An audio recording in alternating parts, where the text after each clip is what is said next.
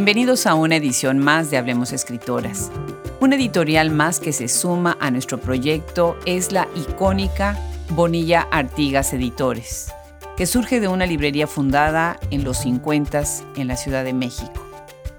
Nos llena de orgullo esta conversación porque además Shop Escritoras, nuestra tienda en línea para los Estados Unidos, tiene libros del catálogo de esta magnífica editorial especializada en libros críticos, de conocimiento científico, pero también de poesía y de ficción. Le damos la bienvenida el día de hoy a Juan Luis Bonilla Ríos, director de este gran proyecto editorial.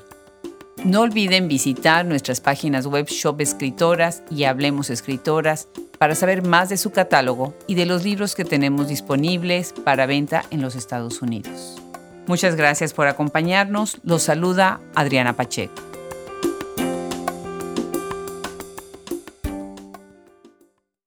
Una de nuestras autoras también es eh, Adela Pineda, que es de la Universidad de Austin ahora.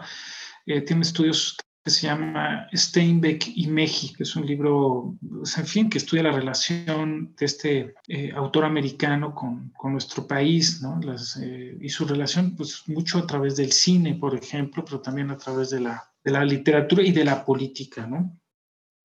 El día de hoy vamos a platicar con Juan Luis Bonilla Ríos y me da mucho gusto porque es la primera vez que converso con un editor que empezó como una librería.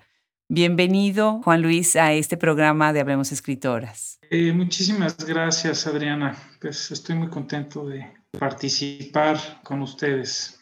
Cuéntanos un poco acerca de tu trayectoria. Empecemos por ahí. Tú eres librero y editor. Qué bonita combinación. Hombre, sí. Bueno, pues suena bonito, es pero ha sido es intenso y, larga la, historia. Sí, la librería era, era, el, negocio familiar, fue fundada por mis padres en la mitad del siglo pasado, en los años 50. Wow. Y yo, bueno, un poco teníamos todos obligación en la casa de integrarnos al negocio familiar en algún momento.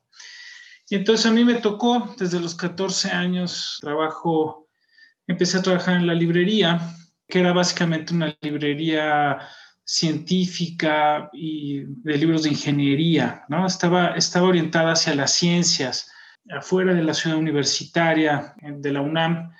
Y pues bueno, empecé a trabajar así.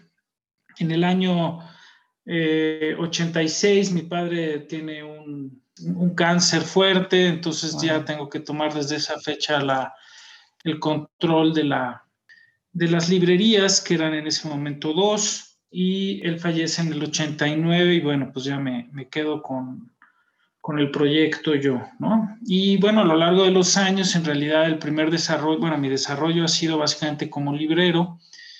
A partir de ese momento, bueno, pues este, ya me, me responsabilizo yo del, del, proyecto y bueno, eh, siempre muy de la mano de la parte académica de las universidades, ¿no?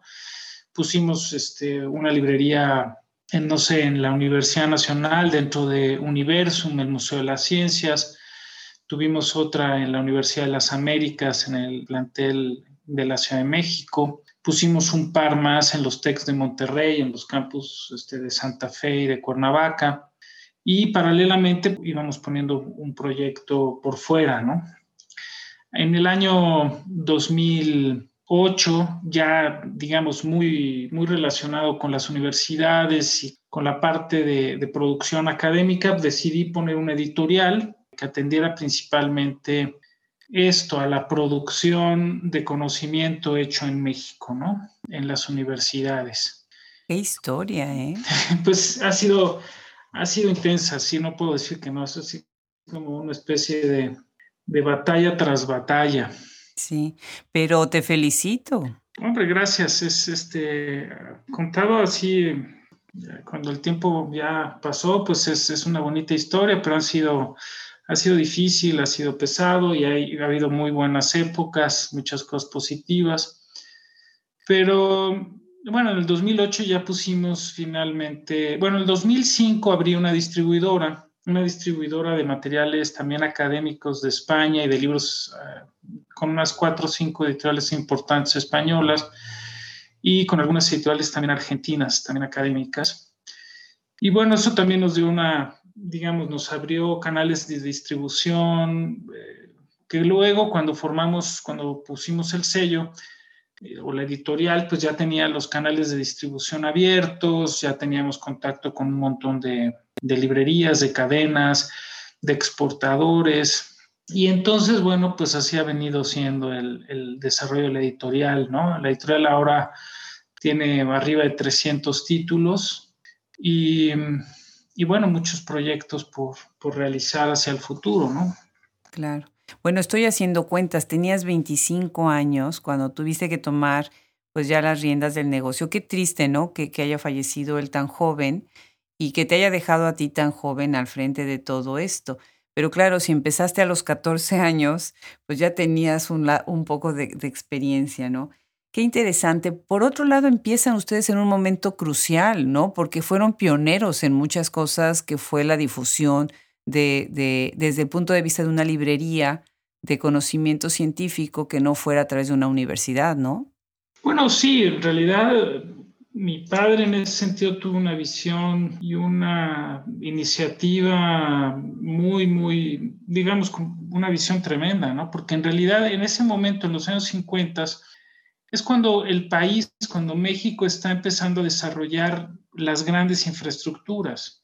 Entonces es un momento muy importante para Pemex, es un, es un momento muy importante para la Comisión Federal de Electricidad, para caminos. Entonces todas estas dependencias institucionales, este, gubernamentales, tenían por lo pronto ingenieros bastante bien preparados, ¿no? Era sorprendente la cantidad de gente que hablaba inglés, por ejemplo, y entonces necesitaban información, estaban materiales, necesitaban libros. Entonces mi padre se dio cuenta de esto y empezó a, pues en fin, a generar este, este mercado, ¿no? A traer todo lo que es información de este estilo, ¿no? Y sí, pues la verdad es que tuvo, tuvo un gran acierto, fue el primero que lo hizo en México y tuvo un muy buen despegue, ¿no? La librería llegó a tener cinco tiendas, todas ellas especializadas.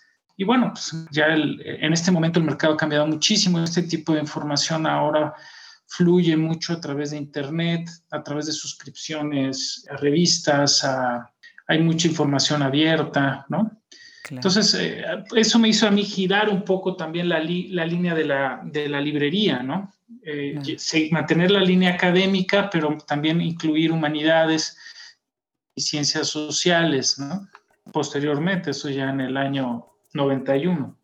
Estoy haciendo otras cuentas y estoy viendo que cuando ustedes estaban trabajando con la Universidad de las Américas, seguramente eh, conocieron o coincidieron con mi suegro, que fue el primer rector mexicano de, la Universidad de las Américas y todavía se tenía el campus de México y el de la ciudad de Puebla. Bueno, después se separan estos campus, entonces interesante que pues era una época también en donde había muchísima conversación a nivel universidades públicas y privadas, ¿no? Y con todas las librerías y, y los libreros.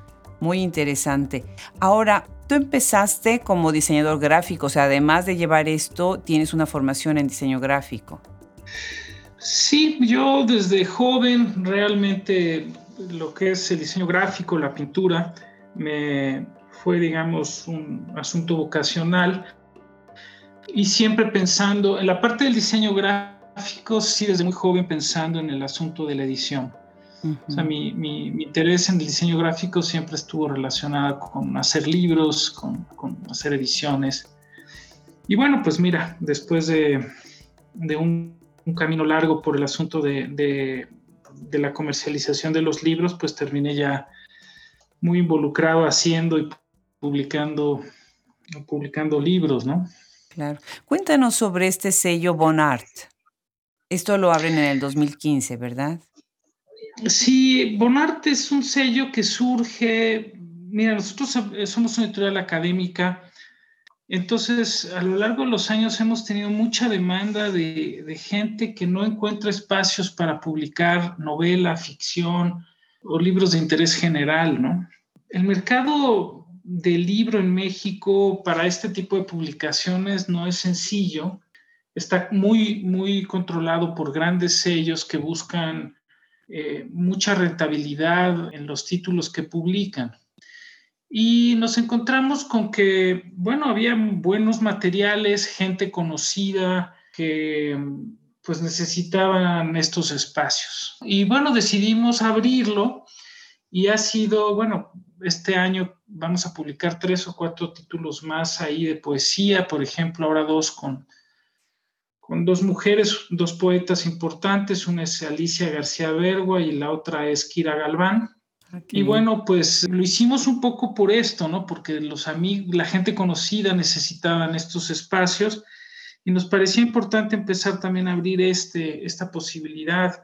Y bueno, hemos tenido muy buenos, estamos muy contentos con los títulos que se han estado publicando. Tenemos autores como Martín Casillas de Alba, que bueno, es una persona con un con un currículum muy amplio, fue un, importante editor en, los años 80 con su sello de, Martín Casillas Editores. Sí, cómo no. Eh, y bueno, y estas autoras, la colección de poesía tiene pocos autores, pero ha funcionado bastante bien.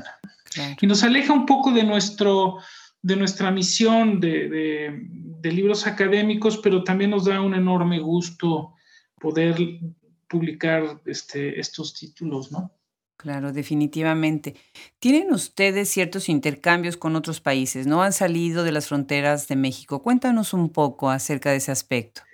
Bueno, sí, eh, en fin, por la naturaleza de la librería originalmente, gran parte de los libros estaban, siempre estaban, eran importados, ¿no? Entonces, nuestra relación desde el origen de la librería se ha dado con, con otros países, ¿no? Mucho con otras universidades, porque muchos de los libros que nosotros importamos siempre pues eran de, universidades americanas o de universidades inglesas. Y esto, eh, nosotros nos hemos desarrollado también como librería eh, con la venta de los libros a, bibliotecas universitarias y hemos hecho muchos, muchos proyectos con eso, hemos trabajado con muchas, o sea, con muchas editoriales extranjeras, hemos traído libros de casi cualquier lugar del mundo para estas eh, bibliotecas de investigación. Y cuando fundamos la editorial, nos dimos cuenta que también hay como, pues en fin, hay, hay grupos como pueden ser los este, mexicanistas de, de, Estados Unidos que, que hacen sus investigaciones en universidades americanas sobre temas mexicanos y eh, estos temas rara vez se tenían la posibilidad de, ser publicados en México. Y buscaban, claro, que sus investigaciones sean leídas aquí porque son, son temas sobre, sobre el país. Y entonces hemos entrado en contacto en este momento, bueno, trabajamos algunos proyectos con alguna universidad china, con un par de universidades canadienses, con algunas universidades en, eh, en, España, ahora estamos con algún proyecto con algunas universidades francesas, belgas, y en Estados Unidos, bueno, pues también con varias, ¿no? Con, ahora tenemos un proyecto presente con la Universidad de Texas en Austin, tenemos otro proyecto con, con Rice University, y en fin, estamos haciendo un libro con Mabel Moraña, que es una autora de la Universidad de, de Washington en San Luis, Missouri. Estamos trabajando con gente de la Universidad de Trinity de San Antonio. Sí. Y bueno, hemos encontrado que eh, se requiere, se necesita también difundir estas investigaciones sobre México aquí. Y hemos, pues en fin, es un proyecto en el cual nos centraremos mucho en el futuro para desarrollar más, más títulos, ¿no? Para que estas, estas publicaciones también lleguen aquí. Qué interesante, ¿no? Pues magnífico. ¿Qué tienen con la Universidad de Texas en Austin, que es mi universidad? El libro que estamos publicando con la Universidad de Texas en Austin es un estudio que se llama El pasado que me espera y es un texto que analiza a la Santa Muerte entre México, la Ciudad de México y Nueva York. Entonces, es un texto particular. La segunda parte del, libro es completamente académica y la primera es una especie de proyecto creativo. Entonces, es una especie de textos creativos que se mezclan con textos académicos. Nos pareció muy interesante el tema porque, bueno, también este, incluye eh, partes, por ejemplo, de cuestiones de fotografía.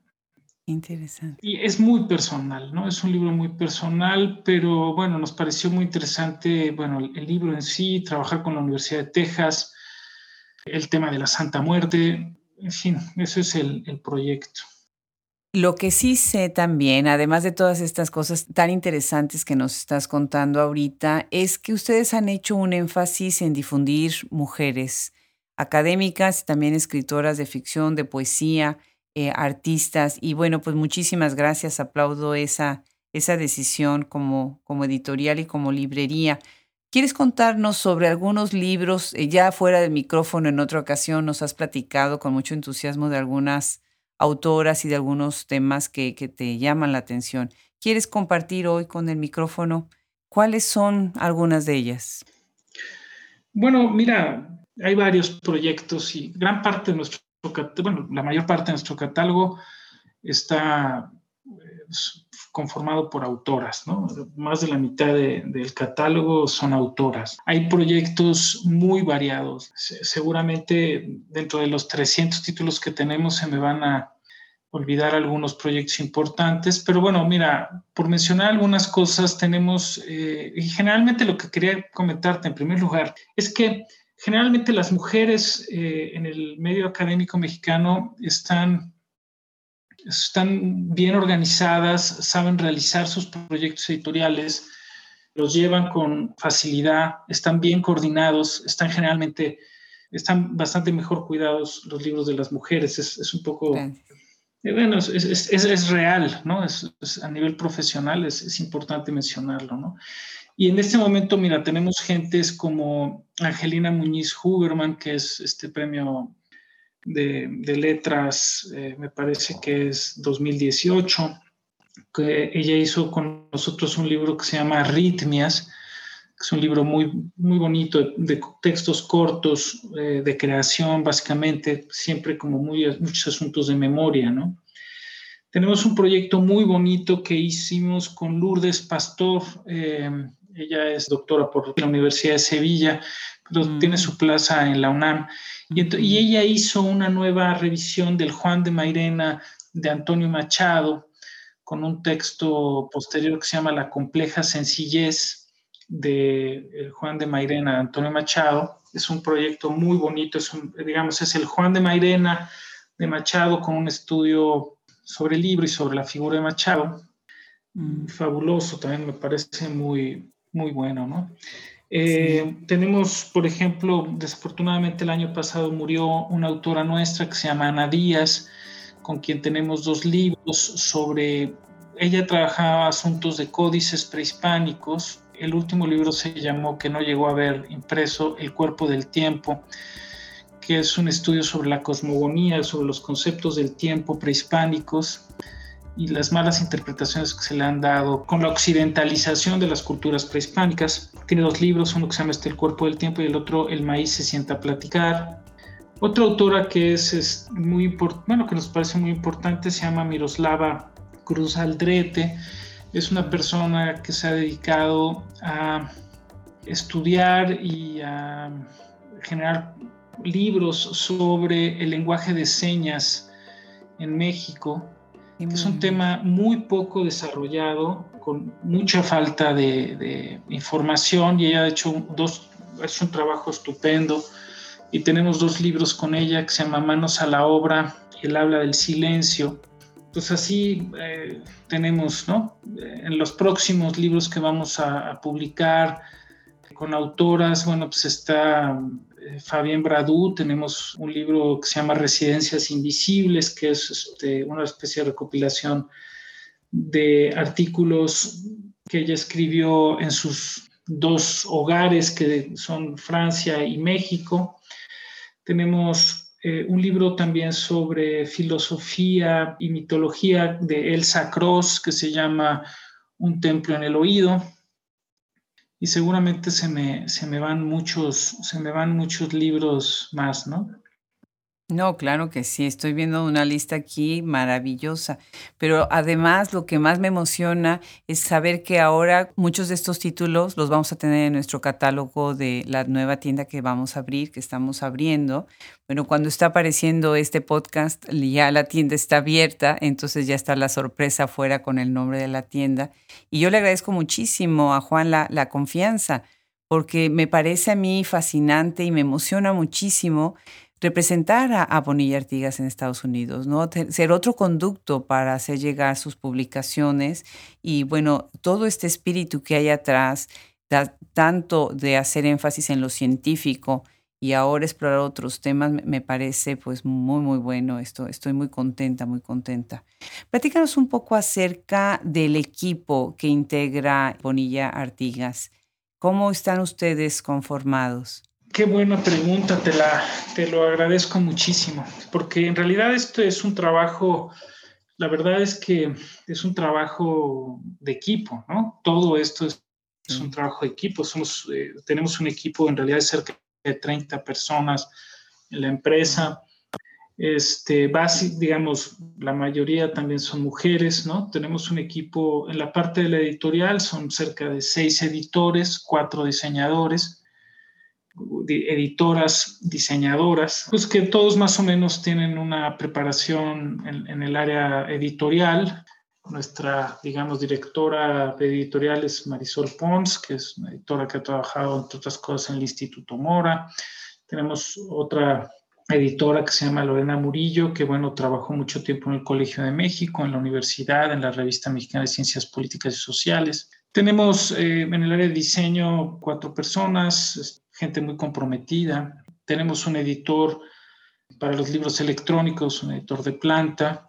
En fin, es un equipo que se ha ido conformando en estos últimos ya 13 años con gente muy profesional y que siempre ha mostrado como mucho gusto por el trabajo de, de lo que hacemos, de este, de, de este interés por publicar el conocimiento que se genera en el país. Y, en fin, tenemos un, la verdad creo que estamos donde estamos gracias al equipo de trabajo, ¿no? En el área de ventas, pues también tenemos personal, el área administrativa, ¿no?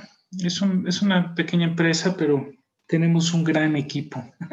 Claro, claro, claro que sí. Juan, ¿qué es lo que a ti más te emociona cuando ves el libro que ya salió? Pues mira, justo acaba de llegar hace un momento un libro de una autora, este, Úrsula Oswald, que es una investigadora del CRIM, de, es el centro regional, no sé, es un centro de la UNAM. Es un libro de casi 900 páginas que, que reúne todas sus, todos sus trabajos, ¿no? Eh, es una especie como de cierre de, de, actividades profesionales y entonces reúne gran parte de sus artículos. Y realmente me da muchísimo gusto ya en el momento en que el libro llega y que hemos podido cerrar el círculo, ¿no? Que a veces lleva más de un año producir un libro, ¿no? Eso para mí es un, es un gran gusto recibir el libro, entregárselo al autor o a la autora o a la coordinadora. Eh, mira, eh, cumplir nuestra función, ¿no? O sea, la idea es difundir el conocimiento que se, que se genera, las investigaciones, y cuando el libro está impreso o está colocado en las librerías, pues es, en fin, eso es lo que más gusto me da, ¿no? Ahora, también me dan gusto el proceso, el primer contacto con los autores, el pensar cómo va la posibilidad de hacer un libro y luego materializarlo, ¿no? También todo es, pues en fin, todo tiene mucha gracia, ¿no? También, por ejemplo, me da mucho gusto cuando podemos pues ver que nuestros libros están, no sé, en, universidades en Alemania o en universidades en España o en, en, fin, que hay gente que cita, cita los libros que publicamos en Chile.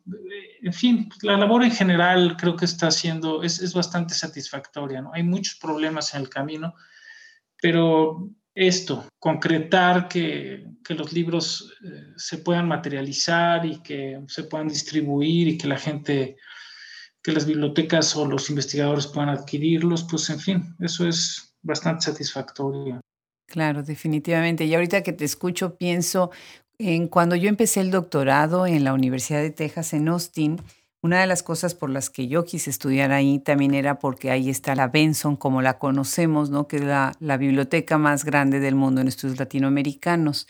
Y me acuerdo la emoción que sentí cuando subí a ese eh, cuarto piso, sexto piso, en donde están los pasillos con todos los libros, y empecé a caminar y empecé a reconocer editoriales mexicanas.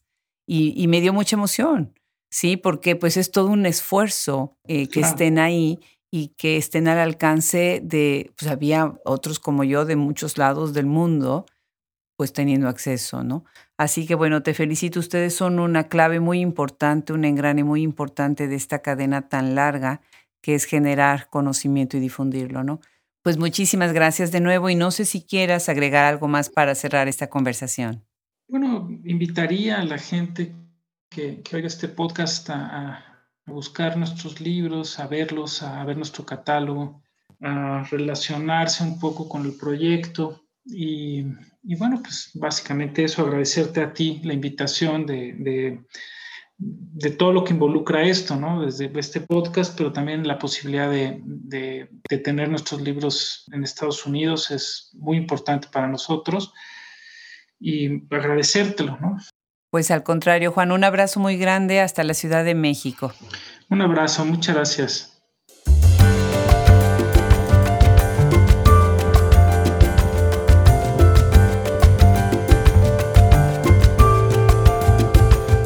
No saben el gusto que me da llegar a todos los que hacen posible esta edición, esta difusión de la obra de tan talentosas escritoras, talentosas críticas. Muchísimas gracias a Juan Bonilla por haberse sumado a este proyecto y ahora tendremos el gusto de además tener sus títulos en nuestra Shop Escritoras. No olviden visitarnos en nuestras dos páginas web, Hablemos Escritoras y Shop Escritoras. Muchas gracias al equipo Hablemos Escritoras, Fernando Macías Jiménez y Cristian Josefi en la edición, Andrea Macías Jiménez Social Media, Wilfredo Burgos Matos, Liliana Valenzuela, Alejandra Márquez, Francesca Denster, Juliana Zambrano, Verónica Ríos, Gaele Calvez. Se despide hasta el próximo episodio, Adriana Pacheco.